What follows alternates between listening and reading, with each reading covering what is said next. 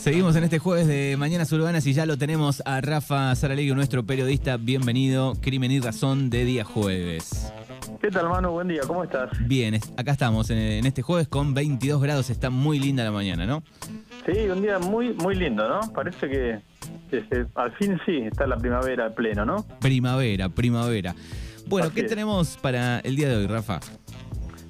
Manu, vamos a hablar un poco de, los crímenes y cómo van variando ¿no? con el tiempo. La página mía se llama Crimen y Razón y justamente un poco lo que busca es tratar de explicar ¿no? la, lo que se llama la inseguridad, así entre comillas, viste que los, los diarios, los noticieros hablan de la inseguridad.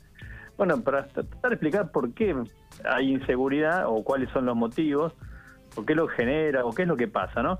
El tema viene a cuento de que hace siete años em, en la justicia federal se creó una eh, fiscalía especializada en investigar eh, secuestros extorsivos. Ese era el nombre, Unidad Fiscal Especializada en Secuestros Extorsivos, UFS, que se había puesto en marcha en el 2016, o sea, hace siete años atrás, en medio de una nueva ola eh, de secuestros extorsivos. El secuestro, recordemos que es un delito de antigua data en la Argentina. Los primeros secuestros que ocurrieron acá, secuestros extorsivos, ocurrieron a comienzos del siglo XX, eh, allá por el 1900, hubo casos muy famosos de víctimas a las que se secuestraba a cambio de dinero, o sea, no es un delito nuevo, viste, se llevarte una persona y pedir dinero para que dejarla en libertad. Eh, ese, hubo casos muy famosos, inclusive acá en ámbitos rurales, ¿no? Pero después, bueno, este delito fue mutando con el tiempo, se convirtió también una fuente de financiamiento en los años 70 para las organizaciones guerrilleras, ¿no? que secuestraban gente, empresarios sobre todo, y los dejaban en, libertad a cambio de sumas millonarias. El caso más conocido, obviamente, es el de los hermanos Born, ¿no? secuestrados por monteneros. Se dice que, el, el pago del monto para que los liberaran fue de 60 millones de dólares. Una fortuna, imagínate en los 70 cuánto dinero era eso eh, inclusive creo que ahora María O'Donnell acaba de sacar un, libro sobre eso. La cuestión que el tema fue mutando y desde los 70 después ya, eh, con el retorno de la democracia, los secuestros volvieron a ser, eh, o los secuestradores fueron delincuentes comunes, ya no organizaciones armadas con fines políticos, ¿no?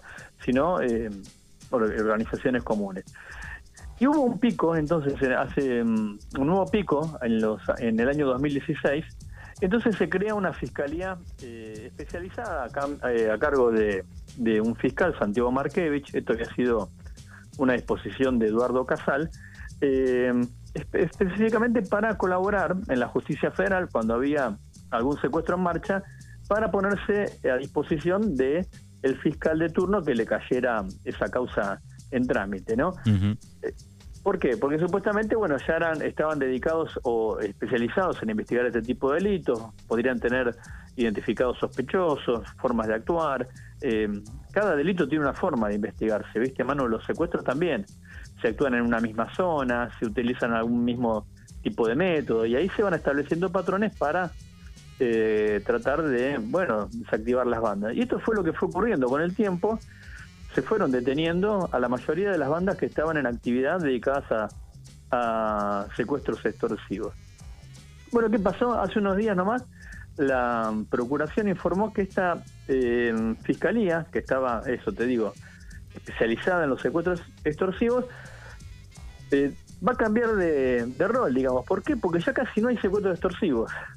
Es un delito que finalmente prácticamente ha desaparecido, ¿no? Es, es muy llamativo porque eh, desde ese pico en que hubo en el, en el 2016 fue bajando así paulatinamente hasta prácticamente ahora casi no hay en los últimos meses. Mira, arrancó esto en el 2015 hubo 294 secuestros, en el 2016 227 y ahí empieza a bajar ya en forma eh, paulatina. O sea, el pico había sido en el 2015, ¿no? Casi 300 secuestros extorsivos.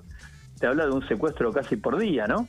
Baja a, 2000, eh, a 227, después a 185 en el 2017.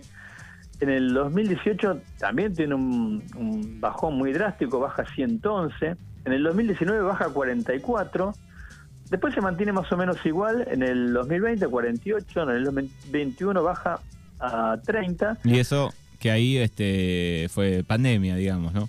En plena pandemia, claro. Y en el 2022 baja a 27 eh, y en los primeros nueve meses de este año solo hubo 12 casos, eh, lo que es la baja más este, más notoria de, de, esta cifra, ¿no? Entonces ahí es cuando se resuelve, bueno, vamos a usar esta fiscalía especializada a vamos a destinarla a investigar crimen organizado. O sea, cambia eh, la especificidad de la fiscalía, entonces empieza a, a partir de ahora a investigar otro tipo de crímenes. O sea, no, no quiere decir que si hay un, secuestro no van a participar, digamos, aportando la experiencia que tienen, ¿no? Pero se van a, dedicar a, especialmente a investigar casos como contrabando, tráfico de armas, terrorismo, falsificación de documentos, em, falsificación y circulación de, moneda falsa, venta de armas, em, delitos migratorios, eso que también es un delito complejo, asociaciones ilícitas. O sea, pasa a tener otro tipo de, em, de rol en la investigación, lo que se conoce como crimen organizado o crímenes complejos, no una banda de ladrones sin más este sin más estructura, sino también cuando sabemos que los que hay bandas de delincuentes que son más profesionales. O sea, ¿qué es lo que te muestra esto, mano? Que el delito, y eso te lo decían, como lo han dicho a mí algunas otras veces, años atrás, investigadores, policías, que el delito va mutando. El, delito cambia, ¿viste? No es inmanente, no es que es permanente. Entonces, por ahí en un momento hay eso, secuestro extorsivo. En un momento se producen eh, más salideras o salideras bancarias. ¿Te acordás que en una época había salideras bancarias que prácticamente también desaparecieron? Por ejemplo, desde que se pusieron mamparas en los bancos. ¿Te acordás que antes era como muy habitual? Vos veías en Capital sobre todo. Eh, seguían a alguien que iba a retirar dinero del banco, ¡pum! y se la daban, ¿no? Sí, y también, eh, digo, la, el, movimiento de dinero tal vez es mucho menos físico, ¿no? Hay mucha billetera virtual, entonces... Eso, también es, eso también es otro dato. Se usan pese a que todavía hay un alto grado de, mm, informalidad, se usa más eh, las transferencias este, electrónicas, las billeteras virtuales, como vos decís, eh, aunque también sabemos que hay mucha informalidad y mucho, mucho evasión en positiva, entonces por eso también se hacen pagos en, billete, ¿no? Pero bueno, por ejemplo, ese delito también es un delito que prácticamente desapareció la salida bancaria. Sí, pero también es verdad que eh, se acrecentó muchísimo el, el, robo de dinero, pero a través de las plataformas, de estafas virtuales, ¿no? Exacto, o sea, ahí tenés lo que estamos hablando de cómo el delito va cambiando, ¿no? Eh, a través de estafas, cuentos del tío, eh, bueno, hackeos de cuentas, eso también ha ocurrido. entonces, eso, el, el, tema es ese, el delito va, va mutando, va cambiando. Entonces, y los autores también van, algunos se van, digamos, tienen una especialización, ¿no? Se dedican a un rubro. Eh, entonces van, tiene que cambiar también, porque por ejemplo, esto que veníamos hablando, el delito extorsivo, el secuestro extorsivo, necesita una estructura, necesita, no es un, delito que se comete con una o dos personas, necesita los que hacen la inteligencia previa, cuando es un delito así planeado, ¿no? No es una cosa eh, así al voleo, digamos, ¿no? Hay una inteligencia previa, necesitas un lugar donde eh, esconder al, secuestrado, alguien que lo cuide, que le dé comer, otro que lleve adelante las eh, negociaciones con la familia, otro que a veces no son los mismos, ¿no? Otro que si van a cobrar el dinero, alguien que relojee, que haga de campana. O sea, necesitas una estructura importante, vehículos, ¿no? Eh, dinero para sostener al, al secuestrado y a quienes lo vigilan. Eh, entonces todo esto ha ido desapareciendo, las bandas más importantes que hubo eh, se fueron arrestando, fueron cayendo, y entonces este tipo de delito prácticamente dejó de existir. Eh, y ahí entonces es donde entra a, a, configurarse nuevamente esta fiscalía para investigar otro tipo de delitos, que en realidad el punto sería ese, ¿no? que haya más especialización para combatir la delincuencia organizada o el crimen organizado, más allá de los delitos este, más, eh, más de tipo arrebato o callejero o robos así, que los comete, digamos, no bandas organizadas, sino eh, ladrones que operan por su cuenta, digamos, ¿no? Claro, sí, sí. Y me imagino que esto le debe suceder a cada país también, ¿no? Que va cambiando. En algún lado se pondrá más violento por un lado, por otro. Digo, en todos lados debe ir cambiando, ¿no? Claro, en todos los países esto va mutando, ¿viste? No, no es algo, eh, te digo, que no que, se que permanece fijo en el tiempo, sino van cambiando. Eh, en un momento eran, ¿viste? También van, también cambia por la tecnología que se empieza a aplicar. Fíjate que este es uno de los temas que, se habló en campaña, ¿no? Uno de los grandes temas, la seguridad o la inseguridad y qué hacer para, para combatirla. Bueno, si se usan cámaras eh, en las calles, ¿no? Si, si hay sistemas de videovigilancia. Eh, es uno de los temas que, por ejemplo, habló Massa ¿no? en la campaña, usar botones de pánico, eh, em, geolocalización de los, de los patrulleros para saber dónde están en tiempo real. Hay un montón de medidas que se pueden ir tomando para, eh, como es, para, para prevenir también y evitar los hechos delictivos. ¿no? Lo cierto entonces es que este, a veces hay como una sensación de que no, esto es un desastre, ¿viste? cada vez estamos peor.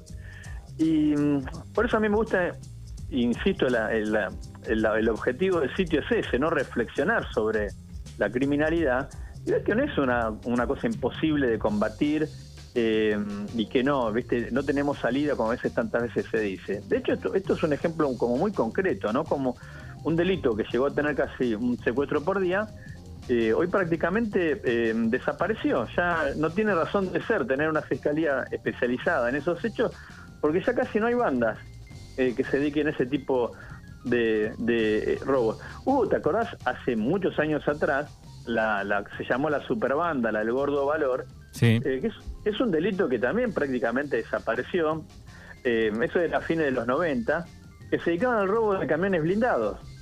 ¿Te acordás que asaltaban camiones cuando salían, los cruzaban la ruta, se tiroteaban con todo, era una banda muy pesada? Eh, bueno, es un delito que prácticamente ha desaparecido ya. Tampoco hay robos a blindados, digamos, ¿no? Sí, sí. Eh, Creo que cambiaron también las medidas de seguridad, no de ser tan fácil hoy, ¿no? Ese es el punto, ¿viste? Van cambiando las medidas de seguridad, van cambiando la prevención. Eh, también se, se, trabaja más en quién se dedica a la seguridad cuando son empresas de seguridad privada, o, algunos casos, viste, que había entregadores, así que también ese es un tema que se trabaja, si querés, con, más este dedicación, bueno, a quienes a quienes contratan, ¿no? Eh, esas empresas. Eh, pero lo cierto entonces es que los delitos van cambiando, no son, viste, no eh, permanentes en el tiempo. Y esto de que creemos no no tenemos salida, está todo cada vez peor. Como de hecho el narcotráfico, por ejemplo, que también es otro de los temas que está en boga. La famosa banda de los monos, que es la banda rosarina que convirtió en Rosario, digamos, en un campo de sangre a, los tiros, disputando el territorio. Todos los integrantes de los monos están presos hoy, Manu. y, cumpliendo ya varias condenas. Eso no obsta que por el dinero que tienen, el dinero que mueve, eh, no quiere decir que por ahí puedan seguir manejando los hilos desde la cárcel, ¿no?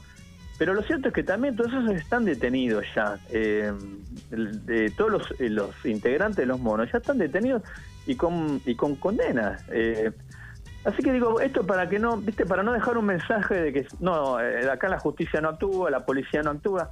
No, hay voluntad de investigar, hay, y, esto te demuestra que cuando las cosas se hacen con seriedad, eh, bueno, las bandas van cayendo, digamos, ¿no? lo mismo que cuando dicen, no, acá entran por una puerta, salen por otra, no, todo eso, todo eso es mentira, digamos. Cada vez hay más detenidos, ¿no? No es que ha bajado la población carcelaria, ¿no? Así que un poco era el, tema de hoy, Manu, era este, ver cómo ha cambiado, cómo cambia el delito y cómo una, una cuestión que fue muy preocupante, como fue esta, la de los este, eh, secuestros extorsivos, prácticamente es un hecho que una o un delito que, que, desapareció del, del, de las noticias policiales, ¿no? Bien, crimenyrazón.com, ahí pueden leer esta noticia eh, de forma detallada y otras más. Crimenyrazón.com es el portal de Rafa. Abrazo enorme, gracias como siempre y hasta el próximo jueves. Hasta la semana que viene, mano. Un abrazo grande.